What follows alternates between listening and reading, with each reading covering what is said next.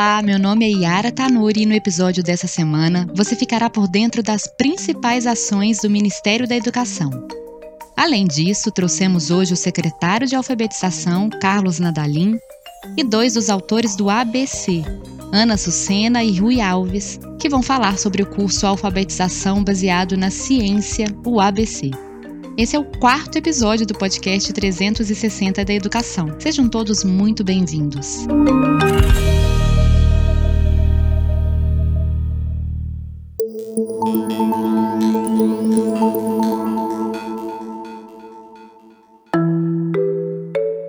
Confira o giro da semana. INEP. Coleta do Censo Escolar 2021 começa em 18 de junho. O cronograma foi publicado na quinta-feira, dia 13, no Diário Oficial da União. A data de referência para as escolas volta a ser a última quarta-feira de maio. Alterado o cronograma do Censo Superior 2020. Prazos de coleta da pesquisa estatística foram prorrogados. Instituições de ensino terão até 16 de julho para declarar as informações no sistema Sensup.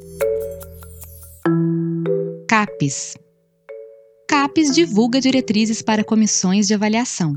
A portaria rege sobre as comissões de avaliação que farão assessoramento técnico-científico durante a avaliação quadrienal 2021. Geotecnia tem o mais jovem doutor do Brasil, Luan Ozelin, graduado em Engenharia Civil, defendeu sua tese no doutorado em Geotecnia em 2014. Fundo Nacional de Desenvolvimento da Educação. O FNDR passa 370,5 milhões para a alimentação escolar. A quinta parcela de 2021 do PENAI já está disponível nas contas correntes de estados, municípios e Distrito Federal estados e municípios recebem a quarta parcela do PENAT. FNDE transferiu nesta segunda-feira 70,30 milhões aos entes federativos. EBSER Hospital das Clínicas da rede EBSER testa dispositivo de inteligência artificial para desinfecção de ambientes. Nomeado Aurora 2.0, o equipamento é controlado remotamente por meio de um aplicativo e utiliza doses de radiação UV.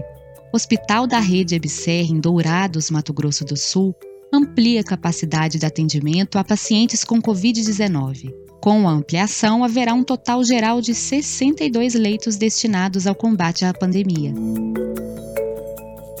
MEC o Ministério da Educação visitou no último dia 14 a cidade de Saudades, em Santa Catarina. Milton Ribeiro homenageou as famílias das vítimas do ataque à creche Pro Infância Aquarela na companhia do governador de Santa Catarina, Carlos Moisés, e do prefeito de Saudades, Maciel Schneider.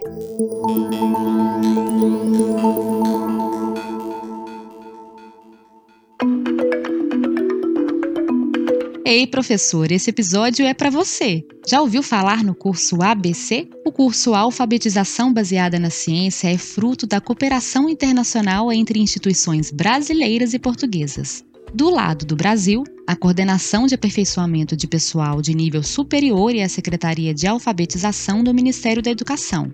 E do lado de Portugal, a Universidade do Porto, o Instituto Politécnico do Porto e a Universidade Aberta de Portugal. O curso ABC é mais uma ação que integra o programa Tempo de Aprender da Secretaria de Alfabetização, a CEALF, e tem como público-alvo professores da educação infantil e também do ensino fundamental 1. Agora convidamos o secretário de Alfabetização, Carlos Nadalim, que vai explicar um pouquinho mais da parceria MEC Portugal dentro do curso ABC. A alfabetização baseada na ciência é uma das ações do programa Tempo de Aprender, é fruto de uma parceria entre instituições brasileiras e portuguesas. Do lado do Brasil, colaboraram a Secretaria de Alfabetização do Ministério da Educação e a CAPES. E do lado de Portugal, a Universidade do Porto e o Instituto Politécnico do Porto. Bom, por que em Portugal procuramos essas duas instituições? Porque a Universidade do Porto ficou responsável pela elaboração do conteúdo teórico de uma formação que seria em 2020 dada a 50 profissionais da educação que atuam no âmbito da alfabetização que iriam a Portugal. Em função da pandemia, tivemos de, de suspender o envio de, desses 50 profissionais da educação em 2020. Então, a Secretaria de Alfabetização e a CAPES reajustaram a ação de modo a proporcionar aos profissionais da educação que atuam na alfabetização uma versão online dessa formação. E foi assim que surgiu o curso online Alfabetização Baseado na Ciência. Convidamos também a Ana Sucena e o Rui Alves, dois dos autores do ABC na prática, para falar sobre os manuais. Ana, o ABC na prática foi pensado para atender que tipo de público? O ABC na prática foi desenhado, foi desenhado pensando nos professores e nos educadores que trabalham em sala de aula, em contexto turma. Pode igualmente ser adotado pelos mesmos profissionais a desenvolver trabalho em contexto de apoio a pequenos grupos ou individualizado.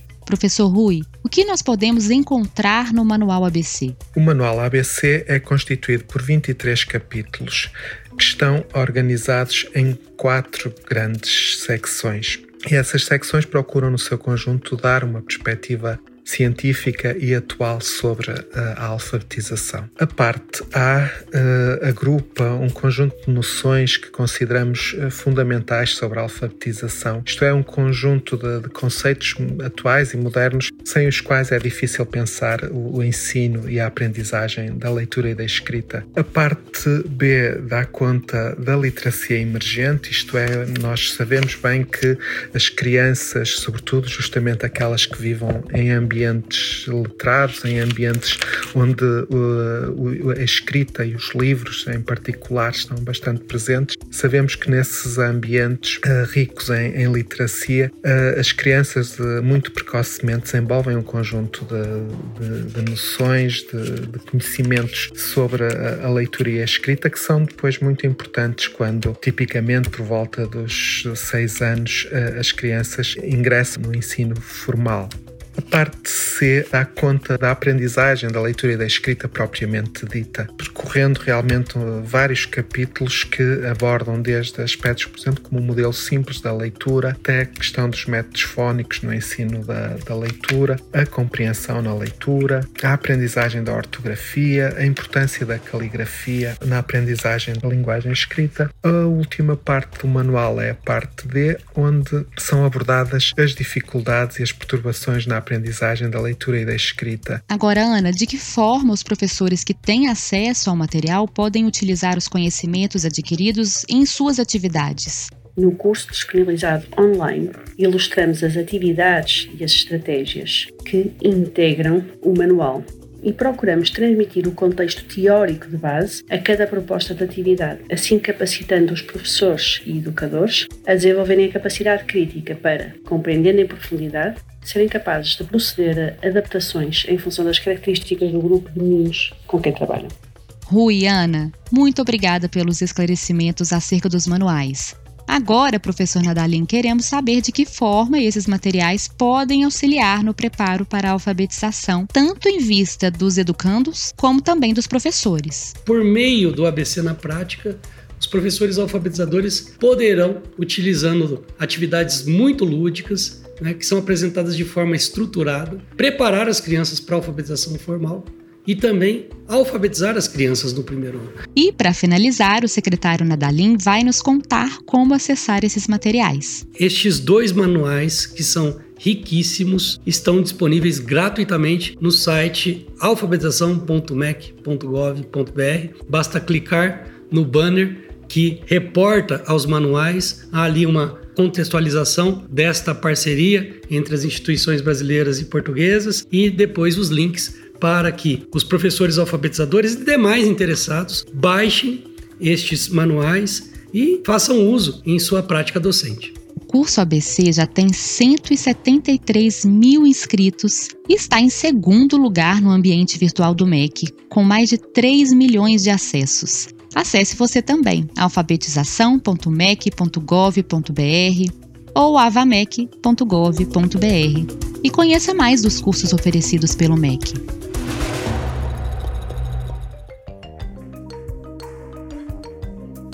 E esse foi o quarto episódio do podcast 360 de Educação do Ministério da Educação. Gostaríamos de agradecer ao secretário Nadalim, a Ana Sucena e ao Rui Alves pela participação até o próximo episódio.